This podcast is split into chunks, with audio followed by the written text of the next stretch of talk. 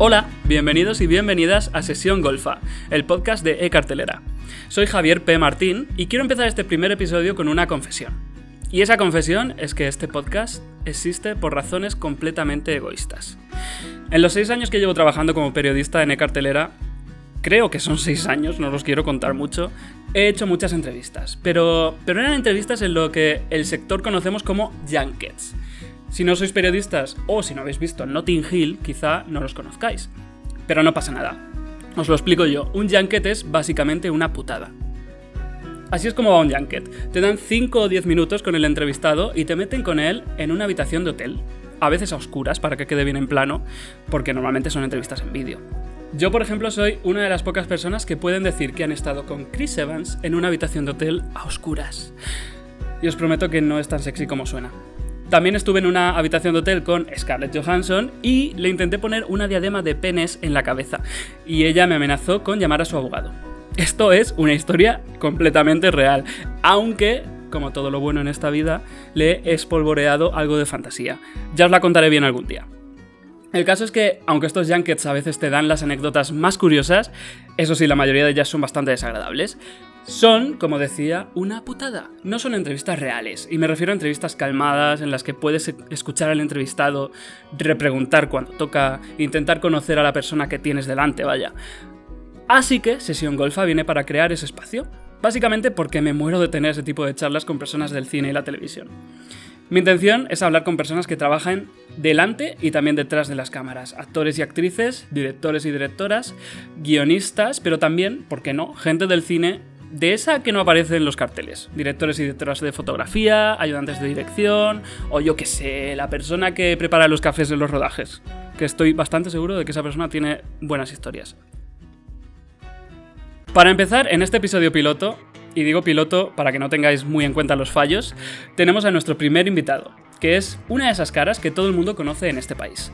Después de casi tres décadas trabajando en cine y televisión, una treintena de películas, varias series muy exitosas y muchísimas obras de teatro, él le da sentido a esa idea de que en España tenemos una cantera impresionante de actores secundarios. Ya sea en papeles de periodista, de policía, que ha hecho muchos, o como un hombre homosexual de Chueca, este actor suele ser de esos secundarios que, aunque estén de fondo, se acaban robando el cariño del público. Ha participado en dos de las mejores series de 2020, Veneno y 30 Monedas, y ahora está rodando el regreso del fenómeno Los Hombres de Paco. Como os decía, él suele ser secundario, pero hoy vamos a darle el papel protagonista. Hablo, claro, de Pepón Nieto, así que apagad los móviles que empieza nuestra primera sesión golfa. Eh, no, es broma, no apaguéis los móviles. Probablemente nos estáis escuchando por ahí. Eh, era un decir, ya sabéis.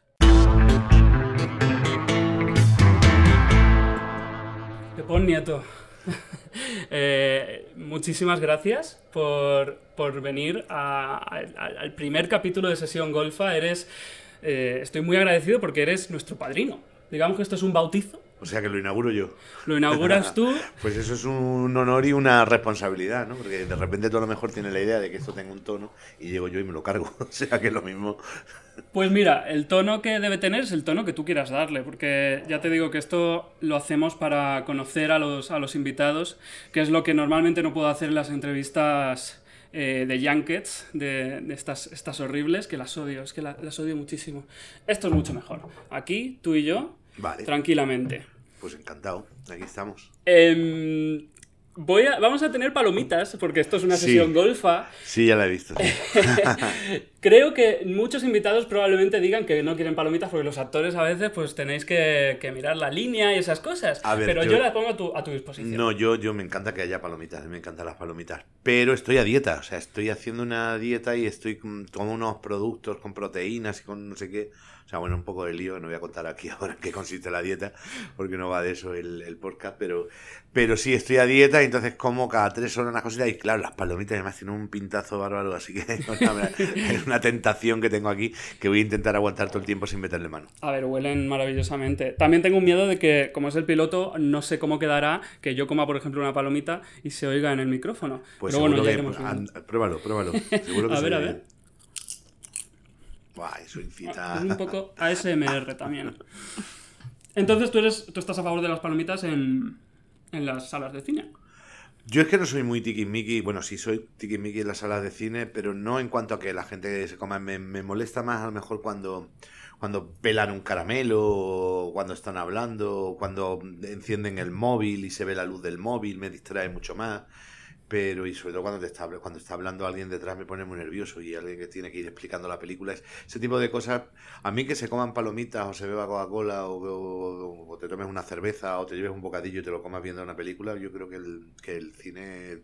Yo es que además recuerdo los cines de mi pueblo que mi madre nos mandaba, mis padres han tenido bares toda la vida, se han dedicado a la hostelería y entonces muchas cosas, tra- trabajaban los dos, mi padre, mi madre en la cocina y mi padre en el, en el bar, en, el- en la barra y en el salón.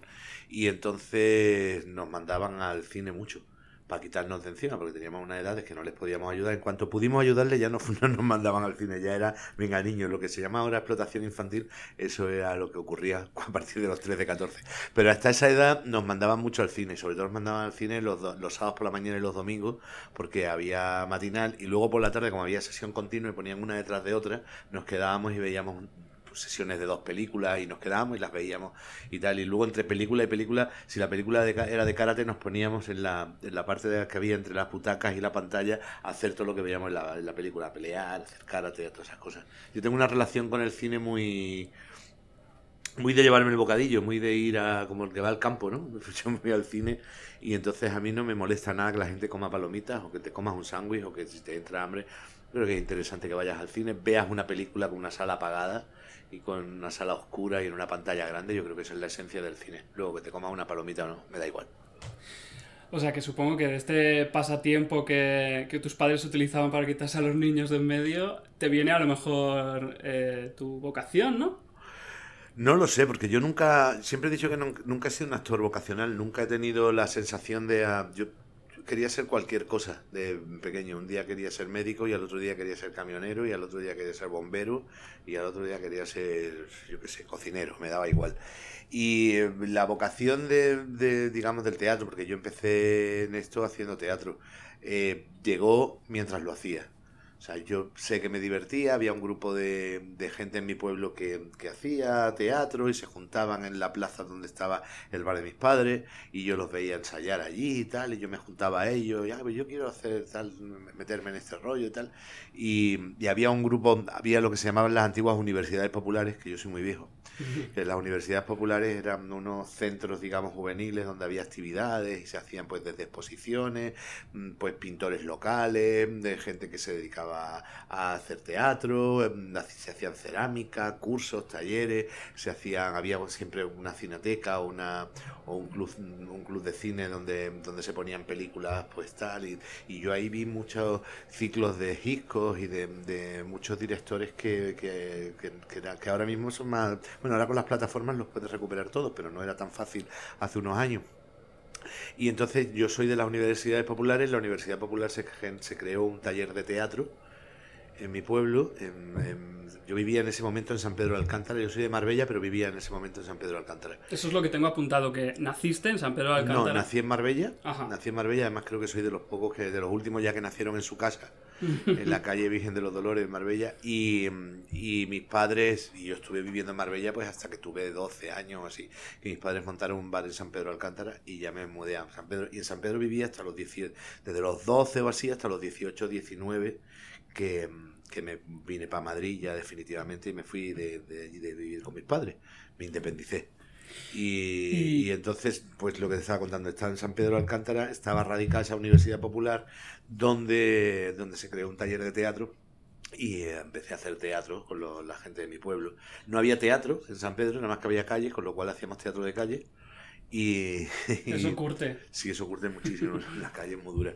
Y, mm, y nada, pues yo empecé ahí ¿A qué sin saber 14 o 15 años, una cosa así tendría, 14 o 15 años. Y sin, sin saber, sin saber que me iba a dedicar a esto y desde luego la vocación de alguna manera, por lo que me preguntabas, me ha ido viniendo según yo he ido haciendo. Y luego yo creo que cuando ya yo estaba realmente trabajando ya como actor profesional, me había venido a Madrid a estudiar a la escuela de, al laboratorio de Leighton y había conseguido entrar a hacer teatro y tal, fue cuando yo me di cuenta realmente que, esta era la profesión que quería tener, que era la profesión más bonita del mundo, donde yo quería estar y, y además empecé a amar a, a, mis compañeros actores y a, a, lo que significa ser actor. Me parece que es una profesión maravillosa. Pero debías de intuirlo porque te viniste a Madrid a propósito para, para estudiarlo, ¿no? Sí, porque yo siempre he sido muy formal. que yo me, acuerdo que cuando, cuando de repente hacía teatro, mi madre me dijo, ah, ¿qué es esto hacer teatro y tal? Y me apunté en la Escuela de Arte Dramático de Málaga. Y mi madre me decía, ¿pero cómo? No, porque tienes que terminar el instituto. Entonces me iba a la Escuela de Arte Dramático de Málaga por la mañana y hacía nocturno en el instituto por la noche. Y luego cuando me quise venir a Madrid, pues eso de venirme a buscarme la vida tampoco, ¿sabes? Que te presentas en Madrid, ¿qué haces? Pues me parecía que el camino más lógico era meterme en una escuela de teatro y, y me vine a hacer unas pruebas para el laboratorio de Leighton y me vine el laboratorio de William Leighton y aquí y ahí me quedé y ahí empecé, al, a los pocos meses de estar en el laboratorio ya empecé a trabajar. La verdad es que empecé a trabajar muy pronto, tuve mucha suerte. ¿En teatro? En teatro, sí, sí, siempre en teatro. Yo estoy hablando del año 89 y yo hasta el año 93 no hice días contados, que fue lo primero que hice de cine. Y hasta ese momento yo no había hecho nada, no había hecho ni siquiera un cortometraje, no sabía cómo se andaba por encima de una vía, no sabía cómo, no sabía, no tenía ni idea de cómo funcionaba el cine. Y yo de hecho pensé, bueno, hago esto, esto ha sido fortuito, ha sido una cosa fantástica que te ocurre y vuelvo al teatro y nadie más me va a volver a llamar. Yo me veía pues muy poco, me lo decía mi padre, ¿cómo vas a ser artista con lo gordo y lo feo que eres? Pues yo me veía gordo y feo y decía, bueno, esto no va a tener ningún sentido que yo no me veía, no me veía haciendo audiovisual, no me veía haciendo cine y ni televisión. También es cierto que se hacía poco cine en aquella época, menos, mucho menos de lo que se hace ahora, y se hacía muy poca televisión porque había muy pocas cadenas, entonces era muy difícil acceder.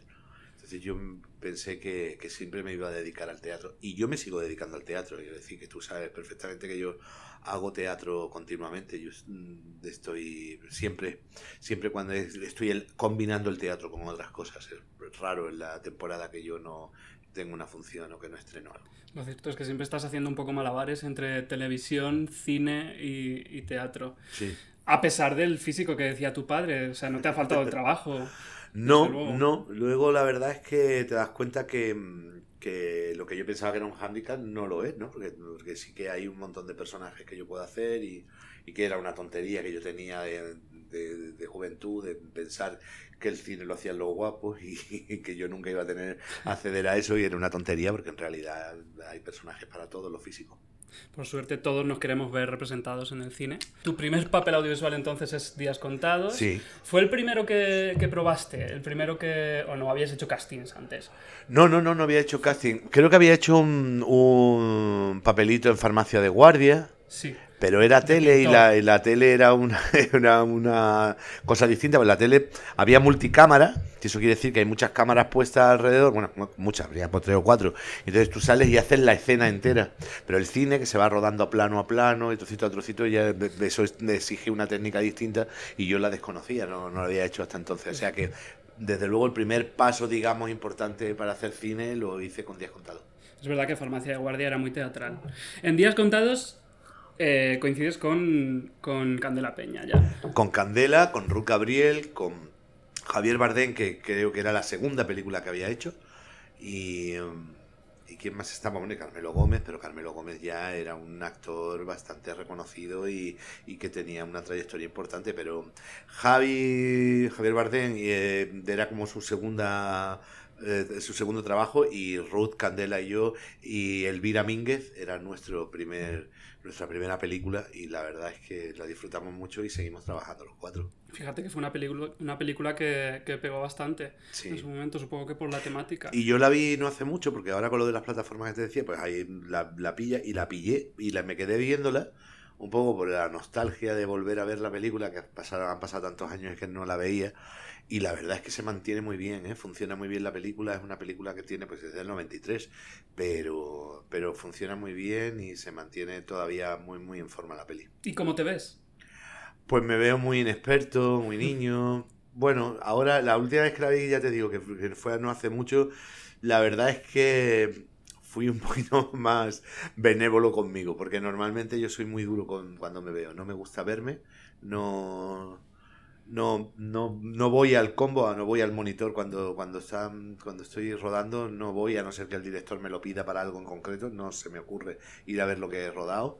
Y, y luego lo paso mal viéndome, porque me, me analizo mucho, me cuestiono mucho, me critico mucho que creo que por un lado es bueno porque te hace pues cuestionarte y crecer, pero por otro lado también es un poco, soy un poco pesado conmigo mismo y tendría que ser un poquito más condescendiente y un poquito, un poquito más tranquilo ya, que, que ya tengo una edad que ya podría estar un poquito más tranquilo, pero no, me sigo machacando. Sin embargo, vi días contados y yo qué sé, me vi tan niño, tan que dije, pues mira, pasé la primera cosa que no tenía ni idea, no está mal. De hecho, te nominaron al, al Goya. Sí, sí, era la primera, el primer año que salía la, la se nominaba al actor y actriz revelación y me, me, cayó una nominación. Pero bueno, la única que tenía, o sea que... Ya, es verdad, eso, eso me ha llamado la atención porque has trabajado muchísimo, pero pero no te han.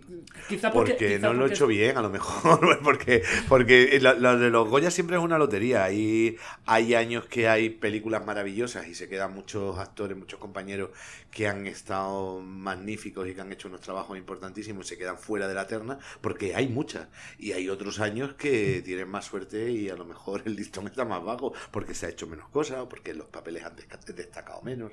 Es siempre un poco así, ¿no? no Yo diría desde la más absoluta ignorancia que porque has hecho papeles secundarios en comedia. Y eso es menos premiable quizá mm. tradicionalmente, a pesar de que lo hagas bien. Eh, con lo que estabas diciendo antes, de verte y pasarlo mal, creo que van con el trabajo, porque hace poco escuchaba a Nicole Kidman decir que ella sigue viendo, ella sigue siendo incapaz de verse, que mm. es que, que, que le, entra, le entran ansias y, y, se, y, se, pone para vomitar y todo, que no puede verse. Eso le pasa a Nicole Kidman, o sea que... que... Yo creo que nos pasa mucho a muchos actores, conozco a pocos que estén encantados de terminar de, de rodar el plano, irse al, al monitor, al combo a ver cómo ha quedado. Yo tengo pocos compañeros que sean dados a irse a mirarse eh, sí, no sé, es que, yo qué sé, que, ¿te acuerdas cuando existían los contestadores automáticos que te grababas tú la voz? Yo me acuerdo que me grababa la voz y decía, hola, tal, no estoy en casa, deja tu mensaje, no sé qué. Lo oí antes de irme y volvía. Y me lo grababa otra vez, y me lo grababa otra vez. Y me tiraba como 15 minutos, 20 minutos antes de irme de mi casa grabando el mensaje del contestador automático porque nunca te sientes a gusto con tu voz y tal.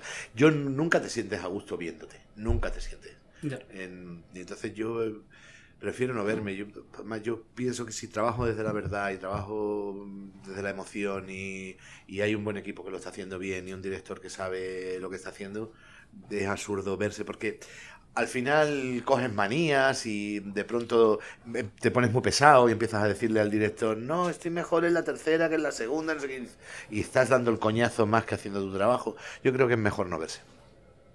De hecho, mucho del cine supongo que es confiar en tus compañeros, confiar en que te, ilumina bien, te iluminan bien. Claro, claro, el cine es un trabajo de equipo.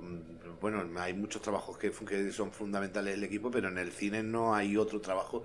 Incluso el director, el director es un miembro más del equipo. El cine no, no funciona si no está todo el equipo afinado. Y con los compañeros igual. Y en el teatro es que el compañero hace el 50% de tu trabajo. En el teatro muy claramente dependes de la réplica del compañero, de la emoción que el compañero te ponga y tú vas recogiendo el testigo todo el rato. Entonces sí, sí es muy, muy importante y entonces tienes que confiar. El cine te, te enseña, el cine, esta profesión te enseña mucho a, confianza, a confiar en el otro y a delegar también mucho, ¿no? A, olvidarte de lo que no tiene que ver con lo tuyo, que hay un profesional que también lo está haciendo muy bien y que probablemente sepa, probablemente no sabe mucho más que tú de lo que está haciendo quiero pasar a, a, tu siguiente papel importante en el cine, que es Perdona Bonita, pero Lucas me quería a mí, que es una, un, una película que me parece súper interesante. Me parece interesante dentro de tu carrera porque ya trabajas ahí con Dunia Ayaso y Félix Sabroso, que van a marcar un poco tu carrera durante unos años. ¿Cómo, cómo llegaste a, a ellos? Pues por un casting. No, no, los conocía de nada y me llamaron para, para hacer un casting en la, en la productora que además la productora estaba justo donde vivo ahora. Me acabo de dar cuenta ahora mismo, la productora estaba en el primer, la primera planta, creo, en la segunda, y yo vivo ahora mismo en el cuarto de ese mismo edificio. O sea que, que, curioso, me acabo de dar cuenta ahora mismo. Bueno, pues los conocí ahí, me llamaron para una prueba, yo fui a la prueba y, y nada, hice la prueba y tuve muy, muy buen feeling con Félix y Dunia. Fue instantáneo, fue instantáneo. Eh, hice la prueba y yo creo que no, se mirarían entre ellos y me dijeron, lo haces tú, automáticamente. No me dijeron, te llamaremos ni nada. Y yo era el último que hacía la prueba ese día o no me acuerdo cómo sería la cosa. El caso es que nos quedamos charlando. ¿Pues dónde vivís? Aquí, pues yo vivo allí, pues no sé qué, pues vámonos juntos. Y nos fuimos. Y, yo me acuerdo de llegar a la Puerta del Sol de, por la calle Alcalá cogido de la mano de Dunia y ya ahí nos hicimos pero desde el primer desde momento. el primer momento. Ya, ya estábamos hablando de qué horóscopo éramos de no sé qué lo que nos gustaba de lo que no nos gustaba de tal ya estábamos meados de risa y ya nos hicimos súper amigos y yo creo que eso ya sería un día de no sé sería un jueves no sé tal el fin de semana ya quedamos para cenar ya empezamos a salir juntos y ya nos hicimos de la misma pandilla. Y yo con Félix y Dunia mm, bueno son siguen siendo no Dunia ya no está eh, pero Feliz sigue siendo uno de mis mejores amigos y, es de mi pandilla, es de mi grupo de, amigos y es de mi grupo de gente. Y, además a Feliz le gustan mucho los actores y, son muy fieles a, los actores. Y luego todos los actores que hemos trabajado con Feli sabemos de la suerte que es trabajar con un director que, que apuesta tanto por el actor, que, que monta monta el plano en el que mejor está el actor, aunque esté pelado de foco, sabes que siempre, siempre está a favor de la actuación y, que ama a los actores desde ese sitio también y desde esa emoción y, y es yo, yo, yo es que he disfrutado mucho. Y, es verdad, eh, hice Perdona Bonita, pero Lucas me quería a mí, que sí es cierto que es una película muy interesante. Y luego hice El Grito en el Cielo y Descongélate y, con Juan Flan hice hice Que es, que es Juan Flan, pero los guionistas eran también Félix y Dunia. Y, Juan Flan también pertenece a ese grupo de Félix y Dunia y este grupo que empezamos desde el principio a trabajar juntos. Y la verdad es que, que, también forma, esa película también forma un poco parte del pack, ¿no? digo que me, parece interesante ver Perdona Bonita en 2020-2021 porque, porque es una película que probablemente no se, no se haría ahora y no triunfaría tanto porque fue un pelotazo. Y eran tres, tres mariconazos, siendo muy mariconazos, que además... Tres, maricas muy maricas y... Bueno, la prensa enseguida empezó a ponerle etiquetas. Ya sabes que os gusta a los periodistas etiquetar todo y decir esto es tal y esto es catalogar. Y entonces empezaron a llamarle el, cine, cine petardo, cine petardo, la comedia petarda. La comedia petarda era. Y entonces mm, a Félix y a Dunia, sobre todo a ellos, les costó mucho quitarse la etiqueta de, comedia petarda, porque en, realidad era una comedia muy loca, muy disparatada, pero que tenía una estructura de guion muy, muy inteligente que funcionaba muy bien. Era un crimen, de, era una, una catacristi divertido, hecho desde la comedia, y se podía haber contado mm, con tres chicas que vivieran juntos o tres heterosexuales. ellos conocían el mundo gay, venían muy del mundo gay, tenían mucha información del mundo gay y escribieron que los tres sospechosos del asesinato eran tres maricas. Y esas tres maricas, pues éramos eh, Jordi Moya, Roberto Correger y yo, y, y además la consigna era, están muy locas y son tres de pueblo que se han juntado en Madrid y están disfrutando de Madrid y de esa locura. Y, pero yo pero luego la, la, película se ha hecho teatro y se ha hecho teatro en bastantes sitios y, musical y, y, la verdad porque funciona muy bien tiene una estructura de guion y unos giros muy bien pensados y está muy bien pasa que les, cayó en la, la, etiqueta de, comedia petarda y, luego ellos han ido por otro lado porque eh, la isla interior, incluso eh, la isla interior, la, la, última que luego hizo Félix solo justo cuando murió Dunia, eh, del tiempo de los monstruos, eh, son películas que, que cuentan más de su sello, de su forma de contar, de entender el cine y y, hablan más de ellos como, como, directores, ¿no? Sobre todo ahora ya de, de Félix, ¿no? Porque Dunia ya no está. Y Félix además tiene una personalidad y un punto de vista y una visión muy importante. Y Félix también tuvo un trabajo ahí difícil de ver por hacia dónde se reconduce después de que Dunia no esté. Y Félix tiene un, tiene un discurso muy, muy interesante y muy importante, yo creo que muy necesario en, en, el cine, en la cinematografía de este país. Sí, es verdad que mm, cuando falleció Dunia, muchos pensamos a ver qué iba a pasar con Félix Sabroso. O sea, es como pensar ahora en los Javis y plantearte que por alguna razón no trabajan más juntos. ¿Qué, cómo, es eso? ¿Cómo, ¿Cómo lo hizo Félix? Bueno, pues lo hizo porque Félix es un, cineasta y ese es su trabajo y, y, bueno, con Dunia se complementaban de una manera y ahora pues trabaja él solo, pero pero trabaja y cuenta las cosas desde el sitio que las quiere contar y no ha dejado de ser un cineasta porque no estuviera Dunia. Yo creo que eran dos cineastas que trabajaban juntos y ahora trabajan por separado porque Dunia no está y porque Félix trabaja solo. Y yo creo que mm, con los Javis que he tenido la suerte de coincidir en la serie Veneno, un papelito muy pequeñito en el último capítulo. Muy pequeñito pero precioso y muy potente. Sí, gracias. Eh, pero era, era una participación muy pequeña, pero me dio tiempo a descubrir que hay dos directores. Eso no, no es un director, que son dos.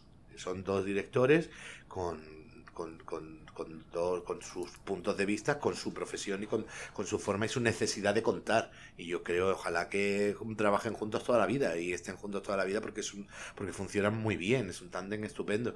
Pero yo estoy seguro que si, por las razones que sea, Ambrosi tuviera que estar por un lado y Calvo por otro, pues tendríamos dos directores en lugar de, de, dos directores con un producto, habría dos directores y tendríamos más productos. O sea que, que no pasaría nada, ¿eh? No le vamos a desear que se separen de ninguna no, forma. No, no, no, por favor. eh, ¿No te plantea ningún problema hacer ese personaje, el de, el de Perdona Bonita? No. ¿Sabes a qué me refiero? ¿Qué va? No, ah, por el, por, porque el personaje sea gay. Sí. Pero ¿cómo va a plantear ningún problema? No, no, y además yo he hecho muchos maricones en la... En, en, en, y, maricones y policías es de lo que más he hecho. Y una vez hice de policía maricón. Hombre, ¿cómo me va a plantear ningún problema? No, no, no. Yo creo que cuando, cuando interpretas a un gay, la, el que sea gay es una cosa más tú no interpretas a un gay y ya está, lo único que hay es gay. No, no, es, es esta persona pues es de una forma, tiene una forma de ser y, y hay tan, tanto gay como personas ahí en el mundo. O sea, que sea un gay pues es un añadido más que tienes que meter. Hay algunos gays a los que no tienen ninguna pluma y hay otros que tienen muchas. Este personaje Perdona Manita tenía muchas, pero tenían muchas los tres. Si es que, y además la consigna era más en más. O sea, era, cada vez que hacíamos algo y nos pasábamos, a ah, eso, eso, no, más, más éramos unos casi insensatos haciendo nuestra primera película casi todos y diciendo y sintiéndonos con mucha libertad para hacer y para contar. Y, dentro de esa libertad estaba el llevar al personaje hasta el al extremo de la pluma y este lloraba ¡ah! lloraba por las esquinas y se caía y preparaba el desayuno y cantaba y lloraba y todo era muy exagerado y todo el, toda, la, toda la emoción la tenía a flor de piel. Pero yo creo que los tres los tres teníamos la emoción a flor de piel porque, así lo habían escrito Félix y Y no, no, no, no me, no me generó ningún problema, vamos. Igual que no me lo genera ahora si tengo que hacer un gay, como si tengo que hacer un, ya. un maltratador, pues hombre, yo trataré de defender el personaje aunque no tenga nada que ver con mi vida ni nada que ver con mi forma de pensar. Claro, pero ahora la gente te conoce por muchos, varios papeles, muchos de ellos heterosexuales, y, y, quizás sí que mm, podrías haber tenido un miedo, no lo tuviste, a eh, empezar, mm, bueno, ya habías hecho ya habías hecho días contados y tal. Sí, había hecho días contados y había hecho más cosas. No, la verdad es que yo no me lo planteé. Estaba tan contento de trabajar con Félix y Dunia y estaba tan tan contento de tener un guion así y hacer un, uno de los protagonistas. Era una película muy coral, es cierto, pero era uno de los tres protagonistas y, y la verdad es que pues, de repente que tener un protagonista en cine, encontrarte con unos directores con los que de repente te haces colega y ya además nos hicimos partícipe de todo, porque Félix y Dunia son muy generosos, en ningún momento se reservaban nada, o sea, en las pruebas de vestuario, en las pruebas de todo, mm, en las lecturas de guion, nos daban eh, carta blanca para opinar, para inventarnos cosas, para decir. De repente había cosas que nos salían a nosotros. Pero yo me acuerdo que de pronto decían, no, tendríamos que tener como una consigna de los tres, que los tres se miran y hacen algo en común. Y de repente se nos ocurrió lo de, ah, ah, y eso salió ahí en un ensayo y, ay, vamos a meterlo. O sea que de, de verdad que era una situación muy creativa, muy divertida, muy lúdica también. Entonces, no, para nada. Yo nunca pensé, ay, joder, me van a ver haciendo el maricón. ¿Qué más me da que me vean haciendo el maricón? Yo me lo, paso, me lo pasé muy bien, además. Y les pediste años más tarde que escribieran Descongélate, ¿verdad? Bueno, no se lo pedí. Yo se lo pedí. Eso es lo que he leído. Ah, sí.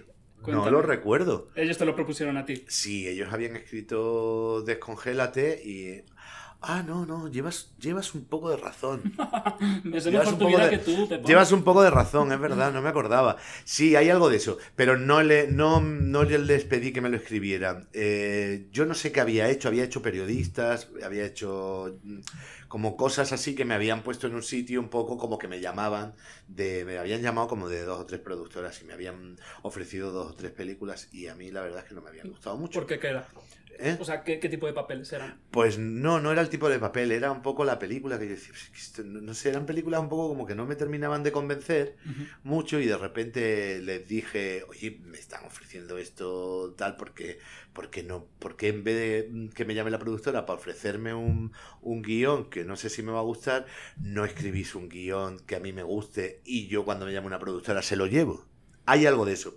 Y entonces ellos escribieron la película. Pero también es cierto que esa idea de película ellos ya la tenían de antes. O sea, hay una cosa, hay algo de eso, pero no fue un encargo mío, ¿eh? ni mucho menos. Ni mucho menos. Además, los productores son el deseo, además que no, que luego la película esa fue dando muchas vueltas. Yo me acuerdo que se la llevamos a Colomo y luego Colomo la quería hacer y luego no se pudo hacer. Félix, por otro lado, se lo llevó a Esther García del Deseo y terminó produciéndola el Deseo. Trabajaron Eh, con el deseo ellos bastante, luego hicieron mujeres. Sí, luego hicieron la serie Mujeres. Sí, y entonces, mm, fíjate, la película fue dando vueltas. Pero sí hay algo, al- algo de eso, de, de sí, que, que el germen de la película está un poco en que, que queríamos volver a trabajar juntos y que escribieron el guion un poco pensando en que lo iba a hacer yo. Sí, luego hice Descongélate, que es una película también muy arriesgada y, y la verdad es que a mí también es una película que me gusta mucho. Es muy La que rara también como todo está- lo de Félix sí, y bueno, muy especial. encanta. Muy especial. También estoy ahí con Candelita, con Candela Peña, que es como mi, mi hermana y yo la quiero mucho. Y, y ¿Cómo es- trabajáis juntos? Muy bien, la verdad que nos reímos mucho y nos peleamos también. ¿eh? Me pasa con Candela y me pasa con Carmen Machi. Con Carmen Machi también me peleo mucho. ¿Era la primera vez en Descongelate que trabajas con Carmen? No, bueno, sí, con Carmen. Sí, es verdad, Carmen Sí. está en Descon... Pues fíjate, yo no la recordaba de, sí, es que está haciendo. de Descongélate, porque hace, hace un papel que, que yo apenas coincidía con ella. Ujú. Sí, hace como una... Candela, mi mujer, mi mujer en la película, tiene una, da unas clases de cocina o algo así, Sí. macrobiótica, Sí, y Carmen es una de las alumnas. Sí, Sí. ya me acuerdo. estaba muy graciosa Sí, también. sí, sí. ¿Y por qué, y por qué discutís? Por... Ah, no, no, por, por la confianza. Por la confianza, La confianza ¿sabes? da Que yo que sé que eh, de repente, ¿qué dices? Que no sé qué. Yo me acuerdo que estaba como con Candela en Descongélate y de repente le estaba, le estábamos haciendo como que estábamos follando y yo le cogía la pezón, maricón, que me ha apretado el pezón, que no sé qué, no sé cuánto, joder, que me va a romper el pezón, ah, que me pegaba. Y pues esa cosa que tenemos de colegueo, pero claro, rodando y no, no teníamos... Y con Félix y Dunia era, es muy fácil que, mm, que eso ocurra también, ¿eh? porque creo que ellos siembran un poco el campo para que, para que todo lo que nos pase, nos pase ahí. Y, y la verdad es que, que es muy fácil perder el pudor con ellos. Estoy comiendo palomitas para no cortar. Muy bien, ¿qué haces? Es un buen, es un secreto bueno. Eh, a Candela la maltratas entonces porque en días contados le pegaste un tortazo. Le pegué un tortazo fuerte. ¿Cómo fue aquello? Pues, pues le pegué un ostión muy bueno porque, porque claro, eh, ella me pidió que yo le tenía que dar una hostia y ella me pidió que le diera la hostia de verdad. Y yo, pero de verdad, Candela, sí, sí, sí, sí, dámela, porque si no yo no lo voy a sentir, porque si no se me gana no me voy a dar cuenta y no sé qué. Bueno, le pegué una hostia, le pegué, claro, se repitió aquello pues 14 veces o las veces que hiciera falta. Y, y en una de las veces que le pegué, no calculé la distancia y le di con esto, le di con el, con el hueso de aquí, de la mano, le di en el pómulo y le hice mucho daño. Me hice daño yo, le hice muchísimo daño en la cara. Y lo peor no fue eso, lo peor es que cuando ya lo habíamos hecho, que ya le había hecho todo el daño del mundo y tal, dice, dice, dice Imanol Uribe, bueno, ahora el, el plano de Candela. O sea, Candela estaba recibiendo hostias y no estaba en plano. O sea, le podía haber dado a un cojín que a Candela no se la veía. Todas las hostias que se llevó, incluso la, el ostión gordo, se lo llevó gratuitamente porque luego había que hacer el contraplano y había que hacer el plano de Candela. Es que éramos muy inexpertos. Candela y yo, y bueno, Candela, todos los que empezábamos en esa primera película, Ruth, Candela, mm, todos nos éramos muy inexpertos y todos nos pillábamos por sorpresa. No, sabíamos lo que era un contraplano, no sabíamos andar por encima de una vía en un traveling, se nos notaba que hacíamos así. Era, estábamos todos aprendiendo lo que es este oficio. ¿Y te has llevado muchas hostias o has dado muchas hostias a lo largo de, de tu carrera? No, me- no, no, que sí, que recuerde. Bueno, con, con Alex te llevas hostias, con Alex te las llevas porque con Alex de, hay, hay acción y, y cualquier tontería hay que hacerla y con Alex uno curra y, A mí me encanta, ¿eh? A mí es lo que más me gusta del mundo. Hacer, porque es- Con Alex. Con Alex de la Iglesia sí que te llevas, te llevas hostias buenas. Como Llegaremos, panes. llegaremos a él. Antes, eh, quiero hacer una pequeña parada en Camino de Santiago, que es una Te ha llamado mucho la atención, ¿no? Es que haya una- trabajado con Anthony Quinn y con ¿Sabes qué Charlton? Heston Que cuando y con Ann Archer. Cuando estuve, bueno, en- repasando tu carrera para esto, eh, desbloqueé un recuerdo. Yo de pequeño vi Camino de Santiago en Antena 3, un- que, fue, que fue una miniserie, un thriller que me llamó mucho la atención, que me daba así como miedo además, porque yo ahí tenía 10 años. Eh, y sí, con Anthony Quinn y Charlton Heston. ¿Cómo, cómo fue aquello que, ya hacía, que también hacías de policía? Sí, Policía ha hecho mucho, ya te digo. Eh, pues fue una miniserie de cuatro capítulos con una producción así internacional. Era la primera vez que yo estaba en una producción así gorda, que, que me pusieron una roulotte y yo flipaba. Y, y lo recuerdo bien, hombre, me, me gustó mucho conocer a, a Anthony Quinn, con Charlton Heston coincidí, pero no coincidí haciendo escena, con lo cual coincidí en el rodaje, en el set y en el hotel y tal, pero no, no, no coincidí con él. Coincidí con, con Anthony Quinn, con, con Ann Archer, con, con, ¿cómo se llamaba este? Ay, con Robert Wagner, el- aquel que fue marido de Natalie Wood, y había, y estaba, ay, ¿cómo se llama? Se me olvidan los nombres, macho. Se me olvida, ¿cómo se llama el actor este portugués que, que tuvo tanto, una época que trabajaba mucho, mucho en España? Bueno, ahora me acordaré. Y trabajé con, con- Y luego había también un plantel español, pues estaba Juan Echanove, estaba José Luis Gómez, Imanol Arias, y, y la verdad es que, que estuvo muy bien. Yo recuerdo además que hicimos el Camino de Santiago a todo coño, como se dice, ¿no? A todo lujo, porque no. Hicimos el Camino de Santiago desde Puente la Reina, que es donde se empieza a hacer así normalmente, aunque hay muchos caminos, y llegamos a Santiago y lo hicimos de, de forma de, de- de forma- la, de la forma que se tiene que hacer. O sea, geográficamente hicimos el camino como era. Lo que pasa es que, claro, hicimos un camino pues en rulor, parando para rodar en un sitio, quedándonos en el parador, o sea, una, un nivelazo de, de superproducción. Y la verdad que estuvo muy bien porque, porque, bueno, fue una experiencia. Luego la vi en el momento que la pusieron, que, que sí, que tenía una cosa así como de thriller y tal, y luego ya no la he vuelto a ver, creo que. Antena 3 no la ha vuelto a pasar, ni tendrá mucha intención de hacerlo. Igual ahora, como es el año jacobeo, que hay dos años jacobeo seguidos, lo mismo se le ocurre y la vuelven a poner. En A3 Player. Vale, periodistas. ¿Qué? Representando a... Yo fui un becario como tú en periodistas. Cuando empecé, yo era así. Eh, eh, ¿Cómo fue aquello? Porque además es, fue el papel que te dio Sí. la fama Sí, y el cariño del sí, público, la, ¿no? te- la tele es lo que tiene. La tele es que te ven Cariño y igual. dinero. Bueno, dinero tampoco no ¿No? te creas que tanto. No, no. Creo que sí que a la- bueno, tengo que decir que sí, que a lo largo de- del, del trabajo que hice, pues pude ahorrar un poquito y di una entradita para un piso, pero bueno, porque yo también soy muy hormiguita. Pero no te creas, la gente entra por la televisión, las cosas tampoco están tan bien pagadas, ¿eh? Pero, ah, desde luego, y ahora menos. Pero pero sí, me- sobre todo él me dio el, el- Pues eso, que me conocieran de pronto. Y además fue, yo lo noté como isofacho. Yo me acuerdo que pusieron un capítulo y. El primer capítulo, y al día siguiente bajé a, a comprar pan haciendo mi vida normal. Y ya era Ya otra. ya el trato era otra cosa. Pero tú eres cuánto. Todo el mundo ya me había visto y todo el mundo ya te conocía y tal. Y fue. Fue una época muy feliz, yo me lo pasé muy bien y disfruté mucho y además tenía la suerte de que me habían escrito un personaje que caía muy bien y, que, era, que era muy cercano. Y la verdad es que estuve, no estuve todo el tiempo, ¿eh?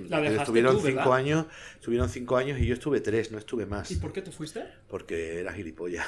porque, porque, porque quería hacer teatro y de repente mm, me había comprometido con una. Con, con Blanca Portillo, había montado una productora y había. y me había contratado para una función que yo hacía con Santiago Ramos. Y me había comprometido para hacerlo. Y entonces cuando mm, dije que lo estaba.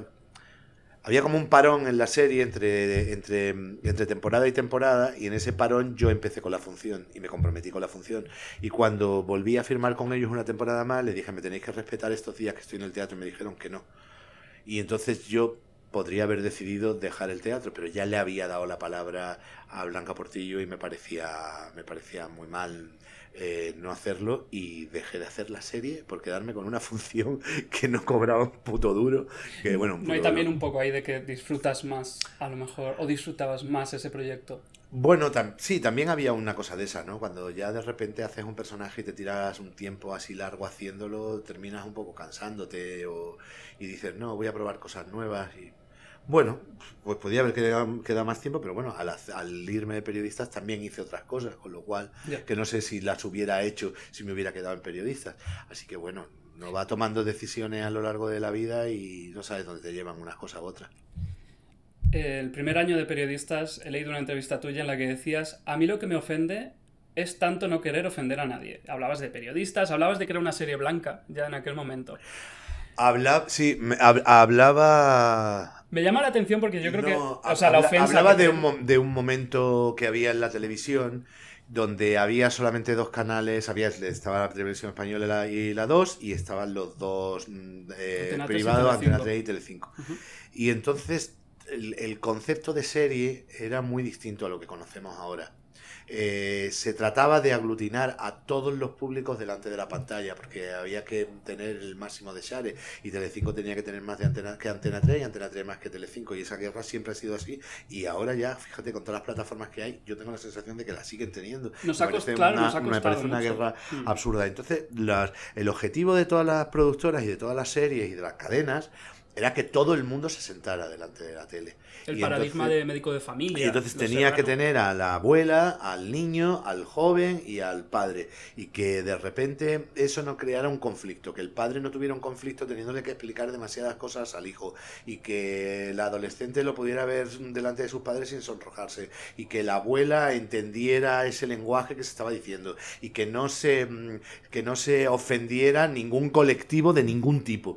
Y entonces había unos cuidados y, sobre todo había una cosa en el lenguaje que tú decías, coño, la gente no habla así. Es que la gente no, la gente dice coño para decir algo, dice que ¿qué coño hace esto aquí? ¿Sabes? La gente habla de, otra manera y, y, no, era todo, tenía que estar muy cuidado porque de repente cualquiera se ofendía. Es que sacabas, decías la palabra enano y, y, te llegaban 5.000 cartas de gente que no se dice, no se, era todo como, y había que tener mucho cuidado con todo. Y entonces a mí me parecía ofensivo la, la, lo que, esa frase que, que, yo dije era, porque lo que me parecía, lo que realmente me parecía ofensivo es tratar de no ofender a nadie, es que no puede ser. Es una buena frase, ¿eh? No, podemos, no, no, podemos gustar a todo el mundo, no somos una croqueta. Fíjate que eso parece que lo ha inventado Twitter, y estás hablando de las cartas que recibía y que se recibían por cualquier... Claro, claro, pero también bueno, pero también la. Bueno, sí, lo de los ofendiditos. Con, pero siempre han estado los ofendiditos ahí, en realidad. Sí, bueno, pero no era una cuestión de, ofendiditos, era una cuestión de tratar de, gustar a todo el mundo. Es que ya desde la misma mm, creación del producto existía la consigna de tratar de gustar a todo el mundo. Y por eso, eh, si en médico de familia, por ejemplo, que, es anterior a periodistas, eh, estaba la familia, estaba el abuelo, y estaba el niño, y estaba el padre, y estaba todo, todo estaba, mm, todo estaba representado, los niños adolescentes, los más pequeños, no sé qué, y era una serie que gustaba a todo el mundo en ese sentido. Era mucho más difícil hacerlo con un grupo profesional. La primera serie profesional que se hizo en España fue periodista, porque era la, la primera que hablaba de un, de un grupo. De un, trabajo. De un, trabajo, de un sector profesional. No es la primera, porque se hizo también eh, eh, aquella de, los abogados, de Anillo Anillos de Oro. Anillos de Oro y todo. También había una de policías. No era, exactamente, no, no era realmente la primera, pero sí fue la, la que tenías tú así como un boom muy tremendo de muchísima audiencia, coño. Había momentos que, capítulos que tenía más audiencia que, que un partido de fútbol de de, primerísima línea, ¿no? Y, y, la verdad es que eso se conseguía porque se intentaba gustar a todo el mundo. Había que llegar a todas las edades, a todos los sectores, no generar conflictos, y eso me parecía muy cansino, era, eso era muy cansado. Chueka Town sí que no intentaba gustar a todo el mundo. Aunque tú dijiste en una entrevista también que, no querías que, se que, que, la catalogaran los periodistas, ahí estamos siempre catalogando como una película gay, porque decías que, le había, que, le había, que eso había sido eh, malo para otras películas anteriores. Sí, yo me refería a lo de la comedia petarda, a que no se metiera, se siguiera catalogando unas películas con... Es que decirle una película petarda ya me... Era una comedia, y era una comedia además que venía de, un cómic, que era una comedia que venía de una... De una, de una, cosa que ya estaba escrita y que había unos personajes y, y bueno, que de repente, de repente que los personajes fueran gays en vez de ser heterosexuales, no hace falta ponerle una etiqueta. A mí lo que me parecía era la, lo que no me gustaba era la falta, la falta de normalidad. O sea, ¿por qué los personajes no pueden ser gays? ¿Por qué no pueden ser dos gays o dos lesbianas? ¿Por qué no, no puede ser? ¿Por qué tiene que ser la pareja heterosexual? Y si es heterosexual no se dice nada de esa película, se llama comedia, pero si resulta que son gays, entonces hay que ponerle el apelativo de comedia gay o comedia petarda. Era lo que me molestaba y lo que mm, creía que, bueno, que, el cine es cine y una comedia es una comedia y un thriller es un thriller, independientemente que los protagonistas mm, tengan una sexualidad o tengan otra que me parece que no era determinante para la película y que no es determinante para la historia y que además la película no era una película gay, no estaban hablando de un tema de un tema de una relación gay, no, era una comedia donde había unos crímenes que había que resolver y no sé qué. Sobre la gentrificación. Exactamente. Que, ya era visionaria también. Claro, en ese sentido, verdad que lo era. Eh, pero eh, eso era lo que yo creo que por eso lo dije, porque me parecía que, que ya estaba bien, que ya era después del Grito en el Cielo, después de Perdona Bonita, después de, de aquella de Albacete Men, que es de, ¿cómo se llamaba? Ah, aquella que, que, hicieron más que amor frenesí. más que amor frenesí y todas esas películas que intentaron Me decirte yo intentaron, los de tus películas intentaron ponerle el, el, la etiqueta de comedia petarda o, o comedia gay y yo creo que era una película, sin más, en una comedia. Que los protagonistas son gays, pues vale. Yo creo que lo que hay de fondo ahí. Perdón, la palomita. yo creo como Simón con la almendrita. Lo que hay de fondo ahí es que la comedia petarda o la comedia gay, eh, un poco lo que va a hacer es que solo vayan los gays a verla sin embargo, la heterosexual van los heterosexuales y los gays. Entonces es como, como reducirla a un público muy, muy escaso cuando los heterosexuales podrían ir a ver una comedia, como tú Pero yo creo que ya eso ya, eso, eso creo que era. Mm, creo que eso era el, signo de esa época. Sigue pasando con, el, con el cine LGTB. El cine LGTB lo vemos los LGTB. Ya está. Bueno, no, no, no todo, pero bueno, sí, sí. Sí, o sea, tú crees que sigue, que sigue pasando, ¿verdad? Sí, la película más exitosa LGTB de los últimos años, eh, Call Me By Your Name, es de nicho. Es de nicho, diría yo. Y en España no se hace ya directamente. Se está haciendo en la televisión algo, los Javi, gracias a Dios. Eh, Concha Velasco era tu madre en esa película. No, era mi suegra. Era la madre de Carlos Fuentes. Era mi suegra, que como, como actriz, como suegra era una hija de puta, pero, pero es una actriz maravillosa y como compañera era, era es, como compañera Concha Velasco es, es un lujo. A todos los que nos hemos tenido la suerte de, de trabajar con Concha, queremos repetir todo el rato. Concha es una maravilla, actriz, tiene una energía y tiene una habilidad trabajando y tiene además un compañerismo. A mí me pasó una movida con esa película, en esa película rodando que es que el personaje mío a partir de un momento mm, eh, se depilaba que pasaba, quería ser como, no, sé si se acuerda de la película, es que no sé muy bien cómo explicarlo. Él era oso, pero... Pero el bar, que, la película iba de que Chueca quería atraer al, al hombre gay normativo, exactamente. musculoso. Y entonces, entonces Pablo Puyol.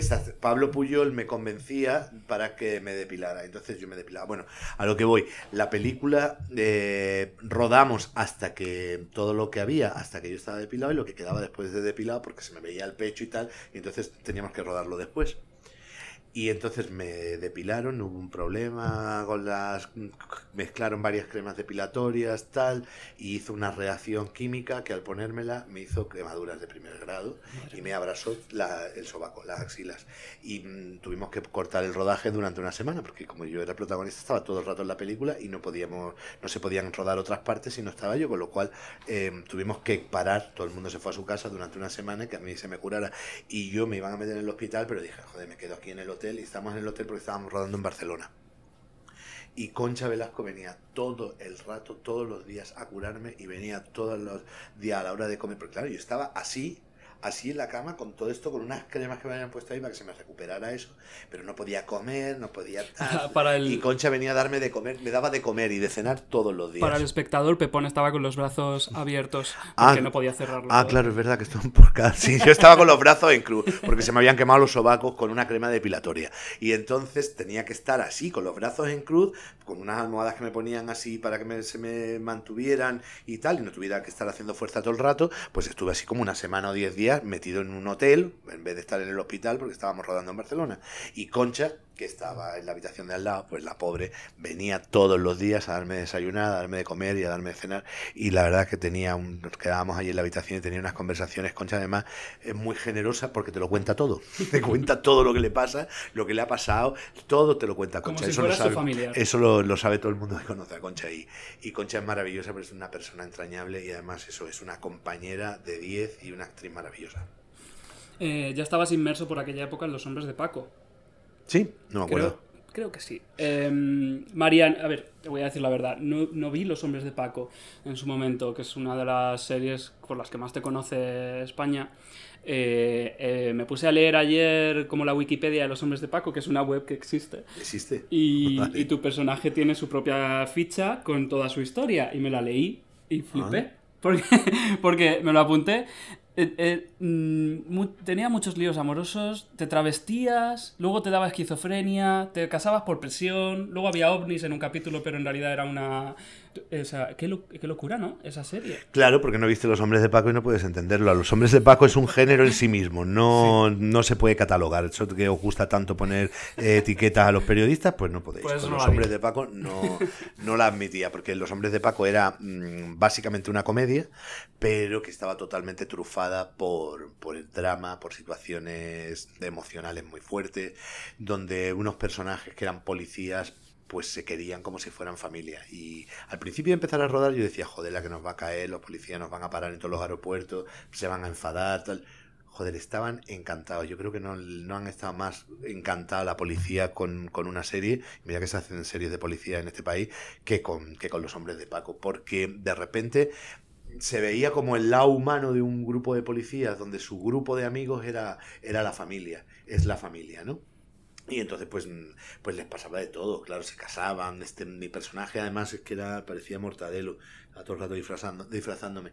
Eh, pues de repente para engañar a unos, para, entrar, para infiltrarse, se vestía de mujer, pero Don Lorenzo, que era el personaje mítico que hacía eh, Juan Diego, que era el, el, comisario, los, lo, lo, veía vestido de mujer y como que se enamoraba de él un poco, como se quedaba, se quedaba, se quedaba prendado porque no lo reconocía. guapa. No lo reconocía. Joder, parecía mi madre, era, mi madre, era un horror. La verdad que no, no, no, no estaba guapa para nada. Y... Y entonces don Lorenzo se quedaba como un poco prendado y entonces había que sacarle unas cintas a don Lorenzo, no me acuerdo por qué, porque me ha pasado de todo en esa serie, no me acuerdo, pero el caso que para conseguirlo me tenía que vestir de Monique, se llamaba el personaje, que, era un personaje, era Mariano, que era mi personaje, vestido de, que es, de mujer que se llamaba Monique. Y hablaba así como muy finito y tal. Y mm, y entonces al final terminé comiéndole la boca a Juan Diego. O sea que soy de los pocos que puedo decir que le ha comido la boca a Juan Diego. ¿Qué tal fue la experiencia? Pues mira, deplorable. y, porque Juan Diego además me dijo, le digo, Juan, ¿qué vamos a hacer con el morreo? No, no te preocupes porque eso no te preocupes, yo estoy harto de hacer esto. Tú cierra la boca, tú deja la boca así quieta y yo pongo los labios encima y muevo así. Y cuando tocó rodar me metió la lengua hasta la campanilla. O sea que, que yo me quedé con la cara, con la cara descompuesta. Digo, ¿qué este hijo de puta? Y, y la verdad es que, que, fue una serie que a mí me ha enriquecido mucho como actor, porque me ha permitido pasar por muchísimos registros, por muchos sitios, desde que se muera el amor de mi vida, a que se vuelva esquizofrénico, a que crea que tiene alguien dentro que es, tiene como una especie de amigo invisible. Bueno, es que le pasa de todo a Mariano, nos pasa de todo a todos, pero a Mariano le pasan, le pasan muchas cosas. Y luego además, no solamente a nivel profesional, sino a nivel personal y a nivel humano, Paco Tous, Hugo Silva, Juan Diego, Neusan siguen siendo mi, mis amigos, de mis mejores amigos. Con Paco Tous no paro de trabajar, porque además cuando hago teatro que normalmente produzco yo, siempre quiero que esté Paco y Paco siempre quiere trabajar conmigo y de hecho ahora mismo estamos haciendo anfitrión de Molière y estamos los dos juntos y estamos volviendo a hacer los hombres de Paco y estamos los dos juntos. O sea que yo tengo, son, son familias, son mi gente y, y la verdad que para mí ha sido un trabajo muy importante. Fueron cinco, cinco años de mi vida, diez temporadas, casi nueve temporadas muy, muy intensas, y, pero la verdad es que, que eso va a formar parte de mi vida siempre. ¿Y qué tal ese regreso? Pues el regreso, mm, ¿Qué yo tenía... rodando? ¿Vienes hoy Estamos, estamos, estamos rodando, grabando la, la, la serie ahora. Espero que se emita pronto. Yo estoy muy contento. Yo estoy muy contento, me lo, me lo estoy pasando muy bien. Volvemos a estar Paco y yo juntos. Está también Neusan, Rita y Carlos Santos Povedilla. Y luego hay algunos capítulos en los que entra Hugo Silva, Michel Jenner, eh, Juan Diego, incluso Adriano Ozores.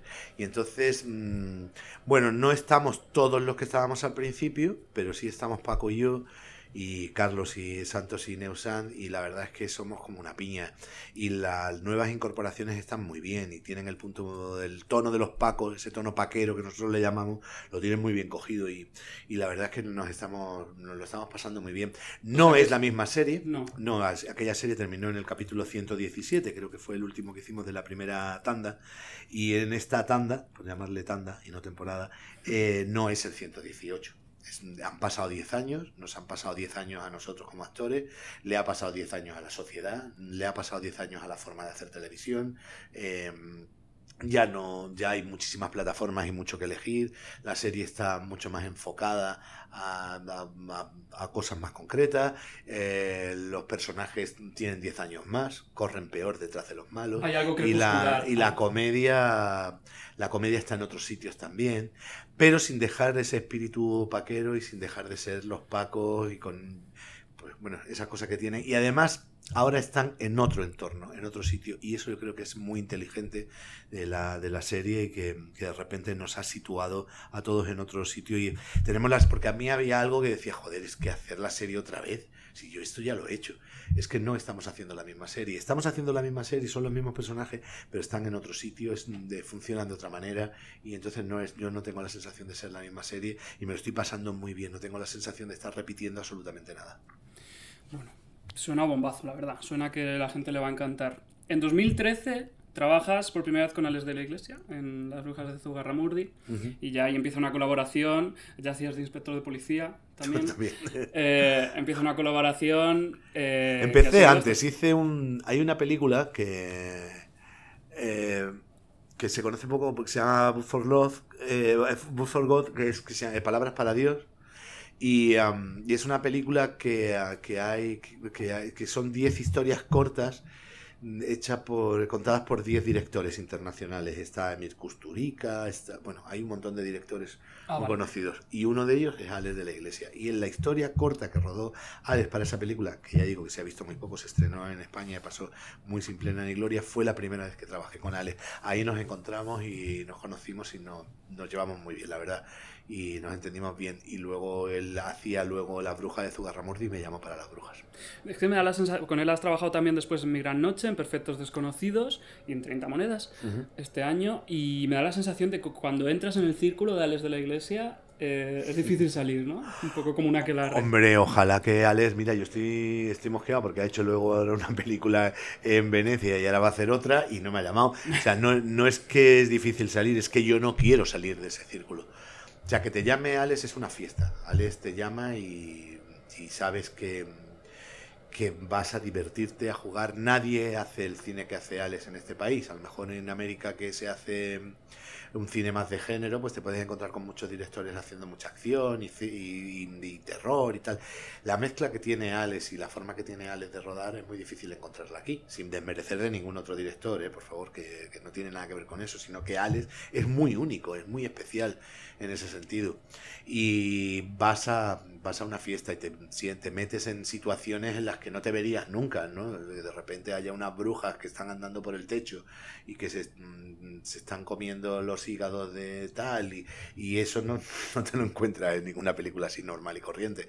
Y entonces te, te ponen unas situaciones que son muy, que las vives con él o no las vives.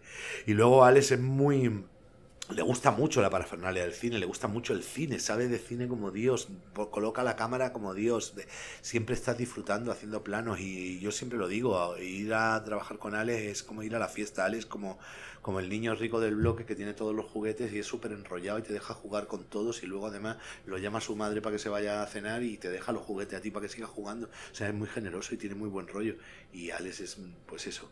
Luego también es cierto que, que Ale es capaz de convencerte de que estás en Disneylandia y luego estás en Vietnam. Yo me acuerdo de, de hacer cosas con Alex, de, de, de estar como, venga, venga, venga, y cuando terminas, joder, estoy molido, por favor, necesito irme a dormir, qué palizón llevo dado, y te pones a darte cuenta de lo que has hecho, y dices, joder, es que he corrido 20 kilómetros, es que me ha hecho subir esta cuesta 14 veces, y tiene 1700 metros, es que me he hecho 20 kilómetros. Y ni te enterabas.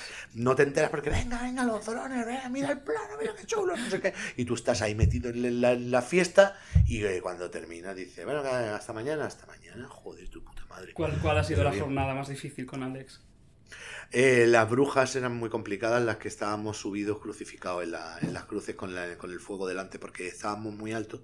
Y entonces al principio de la jornada nos subían con un practicable y nos ponían ahí crucificados, que íbamos como atados, habían puesto en la cruz una especie de sillín de bicicleta para que nos pudiéramos apoyar un poco la rabadilla, ¿no? pero vamos, que lo que estábamos era ligeramente ahí apoyados y, y atados de brazos, tal. Entonces encendían la hoguera de delante y hacíamos el plano, venga, otro, no, espera, y entonces claro, era más complicado volver a meter el practicable, bajarnos a todo y volvernos a subir, que nos tiramos Qué- todo el día crucificados, todo el día colgados, nos cortaron, cor- creo que para, nos cortaron para comer, nos desataron, comimos, nos volvieron a atar por la tarde y rodamos toda la jornada y no solo una jornada en esa... Yo creo que eso creo que fue el día más duro que he hecho con Alex. ¿Y qué tal en 30 monedas? ¿Notasteis algún cambio? Porque al pasar de una película a 8 capítulos, creo que eran, o, o- o- o fue a los de la iglesia mm, al cubo. Pues fue al cubo y a la quinta esencia. Alex- fue a la iglesia, Alex de la iglesia en estado puro, porque son ocho capítulos, pero no sé si ocho capítulos, no sé si sería decir que son ocho películas, pero por tiempo deberían ser como cinco películas. La primera dura una, el primer capítulo dura una hora y media, que es una película. Y, y el último también dura una hora y pico, que también es como una peli. Entonces son como cinco películas rodadas. Además, Alex rodó todos los capítulos, rodó todos los planos, hasta las segundas unidades, todo hacía él. Ha estado muy, muy implicado. Y, y luego, bueno, es que es, yo estoy encantado con esa serie. Me ha gustado mucho como espectador, la he disfrutado mucho porque me he podido distanciar también mucho. También es que mi personaje es un personaje más secundario y me permite. Había mucha cosa que yo no había visto rodar, porque no, no estaba. Cuando tienes un protagonista lo ves ca- prácticamente todo. Pero cuando haces un personaje más pequeño, pues no estás todo el rato en el set, no estás todo el rato en el rodaje. Entonces había muchas cosas que me han sorprendido, que las había leído y sabía lo que eran, pero que me han fascinado verla. Y luego tiene una cosa muy divertida la, la serie de ver. Es terror, pero también es muy, muy divertido de ver. Es una cosa como de aventura, muy entretenida, lo tiene todo y me ha, me ha gustado mucho como espectador y estoy muy orgulloso de estar ahí. Yo, yo la disfruté mucho. Sí que es verdad que a Alex a veces los finales se le van, se le- co- como es todo tan caótico y tal, muchas veces se le va de mano y en esta me parece que está todo atadísimo muy bien. Estoy esperando la segunda temporada. Eh, como te iba a preguntar por la segunda temporada. ah, bueno, pues es que sí, yo creo que se hará segunda temporada. Yo además. Alex, desde que- luego, tiene el plan, ¿no? Sí, yo creo que sí, que, que se va a hacer segunda temporada. Lo que pasa es que no lo han confirmado oficialmente, que es HBO quien lo tiene que confirmar y no lo han anunciado. Pero yo creo que sí, y, y estoy muy contento porque como mi personaje se salva al final del último capítulo, pues, pues yo sé que estaré para segunda, así que estoy encantado yo y, y deseando volver a currar con Alex. Pues creo que estamos llegando al final de tu, de tu carrera. De mi carrera. Eh, quería, quería comentar el año 2016, porque es un año en el que te pasaron cosas fuera del cine mm, muy graciosas, en realidad. No ¿Qué sé, pasó? cómo, no sé cómo las viviste tú, pero yo investigando el otro día me acordé de que fue un año loco en el que en los Goya te enfadaste con un presentador. Ah, sí, sí, sí. con- ¿Cómo se llama? Con eh, Agustín. No me acuerdo de quién era. Sí, se llama Agustín, sí, sí, nos hicimos colegas luego, ¿eh? ¿Sí? Sí, nos hicimos colegas. Eh, O sea, que él te dijo algo de tu físico y tú dijiste, estoy, estoy un poco hasta los huevos de este Sí. comentario. Sí, sí, eso. Pues eso fue lo que pasó. Que me Y después, que bueno, salí de... No, después no, después al año siguiente, ¿eh? ¿no? En el momento aquel no. En el momento vino a, a pedirme perdón lo mandé a tomar por culo ya fuera de cámara. Eh, no, no, eh, eh, yo salí de, de entregar un premio y yo no me acuerdo con quién entregaba el premio. Con dos compañeras actrices mm, guapas y estupendas y que eran muy guapas. Y, y salí de hacer de, de entregar el premio y ni me preguntó por el premio, ni sabía quién se lo había entregado, ni porque me, me habló de que había entregado un premio que no era. O sea, no, él estaba bastante desinformado. O algo le pasó, no lo sé, el pobre hombre. Y entonces, pobre Agustín, la que le estamos dando todavía, todavía colea esto. Y entonces de repente me dijo, el comentario fue que el, el gordito feo con, con, la- con las guapas siempre... Joder, me, me sentí Me sentí básicamente porque me parece que estaba cosificando a las compañeras, porque... Porque, ¿cómo es que es esto? Sí, que, logró que- con la- a todos de forma distinta. Sí, no, no sé, es como si eh, hizo el, el comentario mm, tan desafortunado que no solamente me estaba agrediendo a mí, sino que también estaba agrediendo a la compañera, porque estaba cosif- cosificando, no dijo ni el nombre de las actrices ni, ni nada, era como de, Ya. "¿Qué? con las guapas, joder, me pareció tan feo que le dije que estaba hasta los cojones, no sé qué, y luego no sé qué, no, yo no sé, me, me vine arriba, me vine arriba, Pero- porque, porque no sé qué le dije, yo también tengo mi público, joder, qué pena, no sé lo que le dije, y digo, mira, ahí te quedas, y me largué, me largué, lo dejé con la palabra en la boca. Pero Y- estabas harto de verdad, o sea, has notado que eso sea, que, que se comente es mucho que el físico. eh, no a calle. mí, no, no, no, no, no, no a mí, no a mí, no, no, yo no me he sentido en ese sentido atacado de una forma directa, no creo, no creo que lo dijera porque, sino era el comentario, ¿no? Ese comentario antiguo, casposo, eh, que además es súper machista, que termina cosificando a la mujer, porque lo, si lo que estás es haciendo ver que, la, el, feo gordo está con la, con la guapa, la guapa tiene, tiene un nombre y tiene un talento y está ahí porque es una actriz estupenda, no está ahí porque, está, porque es guapa o está buena. Es que me pareció que ese tipo de actitudes, ese tipo de comentarios, cuando dije estoy hasta los huevos de, ese- de esos comentarios, no era porque esos comentarios me lo hicieran a mí continuamente, no, no me había ocurrido antes, sino porque, porque me parecía que era un comentario muy recurrente, muy casposo, muy antiguo y que me parece que estaba fuera de lugar. Y yo creo que el mismo periodista, que se llama Agustín, em, Se dio cuenta nada más de se dio cuenta y que metió la pata y Me ha pasado a mí y, también muchas veces. y, bueno pues de repente es que yo salí de dar un premio y él me dijo has entregado el premio de tal y no era ese premio. Y le dije pues no no no es ese premio es he entregado el de mejor maquillaje no me acuerdo cuál era. Y entonces él se vio como que se había equivocado y trató de hacer la broma también él estaba haciendo como un reportaje de los mm, Goya Golf o algo Sí, así, una cosa así, como que, que quería estar más irreverente. Bueno, total, que le salió un comentario que a mí me pareció en ese momento machista, feo y que no venía a cuenta y antiguo y le solté que estaba hasta los huevos y me largué, lo dejé con la palabra en la boca y vino detrás de mí y lo mandé a tomar por culo. Pues Pero al año siguiente mm, me llamó, hicimos las paces y grabamos un sketch para los Goya, Ah. como haciendo las paces y tal, o sea que, que muy bien. Hablando de antiguo y casposo, la otra anécdota de 2016 que me ha hecho mucha gracia rescatar es que te hiciste una foto con unos franquistas, con Alejo Sauras. Supongo Sí, que no, la no. gira del eunuco. Exactamente, estábamos de gira en el Eunuco y habíamos llegado a un bar. Eh, habíamos llegado a un teatro que era en ah, un pueblo de Castilla-La Mancha, ahora mismo no me acuerdo del, del pueblo que era. Y es un sitio donde vamos mucho siempre con teatro y que, que además que es un sitio estupendo y que además el público es, es maravilloso, siempre tiene una gran- muy buena... Juan, Sí, algo así, no sé si era Alcanzado de San Juan. Y entonces el teatro está a, a las afueras del pueblo, está como al lado de un polideportivo y tal. Y habíamos llegado justo para hacer la función y no había ningún sitio donde tomarnos nada. Y entonces nos dijimos a los técnicos, ¿dónde hay un bar para tomarnos una Coca-Cola? "Ah, ahí hay un bar. Y el bar por fuera no ponía nada, ponía, creo que se llamaba Cangrejo o se llamaba algo así, no me acuerdo muy bien. Entramos Alejo y yo y flipamos con el sitio. Pedimos la... Es que entramos y dijo, dos Coca-Colas. Y después de pedirla empezamos a darnos cuenta del sitio con los bustos de Franco, con no sé qué, con tal. Y, y justo en el, salen los, los cocineros, que eran dos, el cocinero y el camarero, que eran dos tipos corpulentos y tal, no quiere decir que tuviéramos miedo ni nada, pero dijo, por favor, haceros una foto con nosotros, no sé qué. Y nos dio tanta vergüenza decirle, no, no nos hacemos una foto con vosotros, que nos hicimos la foto como nos la hacemos con todo el mundo. Claro. Y luego, estos señores pusieron esa foto para hacer la propaganda de la cena de Navidad. Ellos, por lo visto, en el restaurante hacían una cena de Navidad y entonces en el cartel del menú de Navidad pusieron la foto de mm, mía y de Alejo con ellos. Y ponía debajo Alejo Saura y Pepón Nieto después de comer cordero en tal sitio, en el sitio ese. Entonces era como que nosotros habíamos ido allí, habíamos comido cordero, nos habíamos hecho la foto y habían hecho el cartel. Y no, no fue así. La gente se puso muy, se puso muy, nos atacó mucho, nos dieron muchísima caña, que si, que si estábamos los rojos haciendo fotos con los fascistas. Bueno, pues eso, te vas de gira, vas por todos los pueblos. Yo pedí perdón en Instagram a todo el que le haya podido ofender la foto, pero bueno, eh, en realidad yo me hice esa foto porque me la pidieron y no tuve más remedio que hacerme la foto, y me la- igual que me la hago con todo el mundo. Siempre que me piden una foto me la hago. Y, eh, y- y luego, lo que sí es cierto que hicieron ellos de forma ilegal era utilizar nuestra imagen para anunciar en un cartel una comida de Navidad.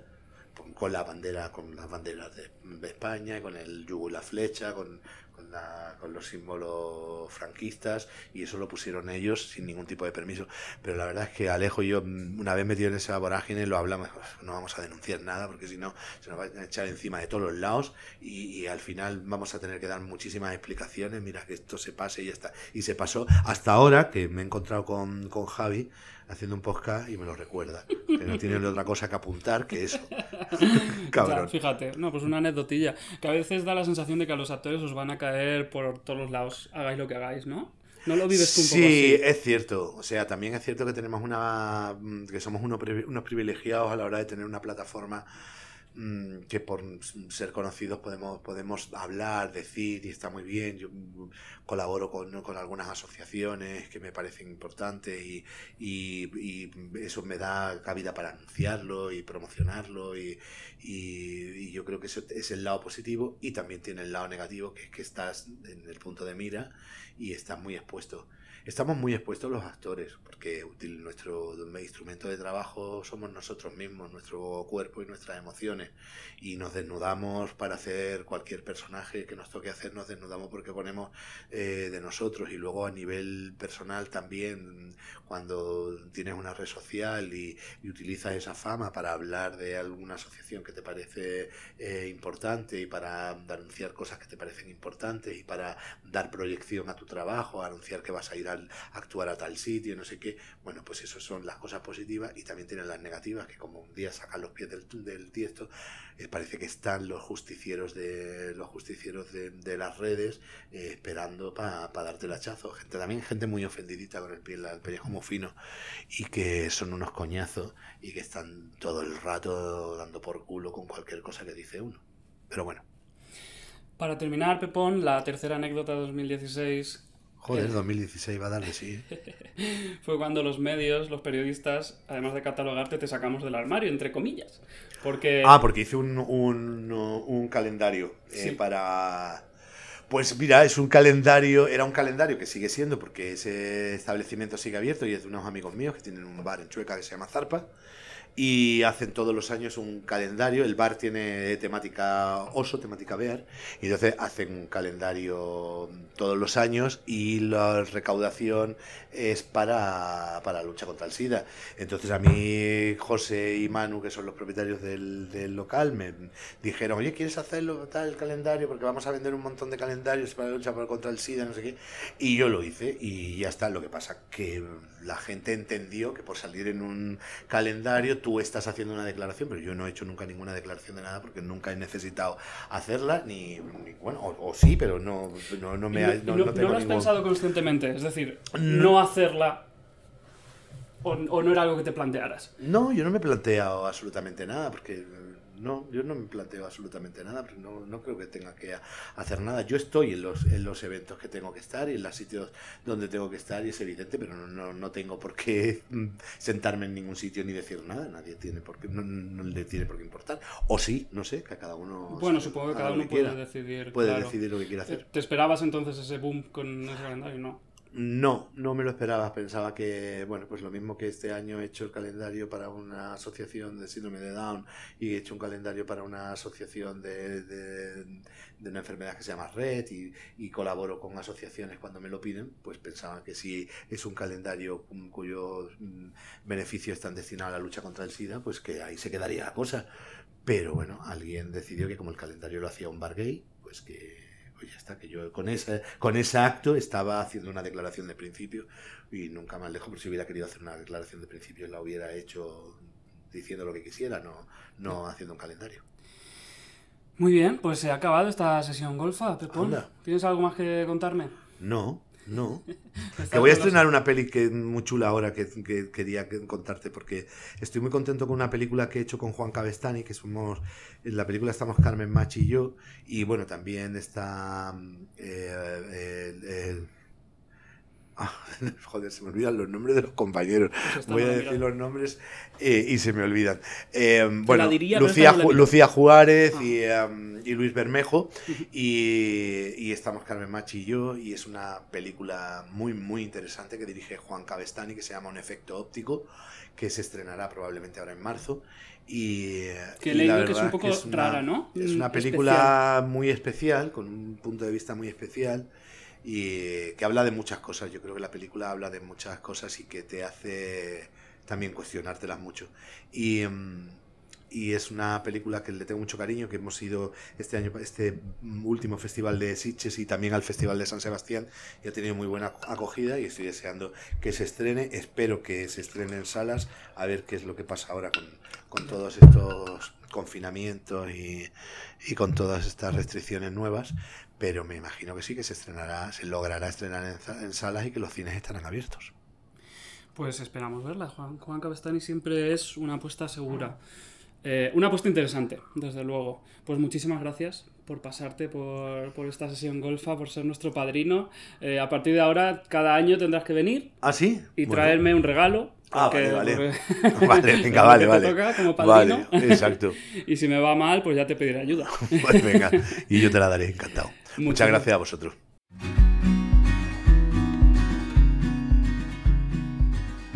Eso ha sido todo en esta primera sesión golfa. Una sesión golfa, eso sí, antes del toque de queda. No sé muy bien cómo funciona. Muchas gracias a Pepón Nieto por acceder a participar como conejillo de indias y como padrino de este podcast. Y a vosotros y vosotras, espero que os haya gustado. Y si es así, comentad, compartid, suscribíos, ya sea en Evox, en Spotify, en YouTube, allá donde sea que nos hayáis escuchado. Hasta el próximo capítulo.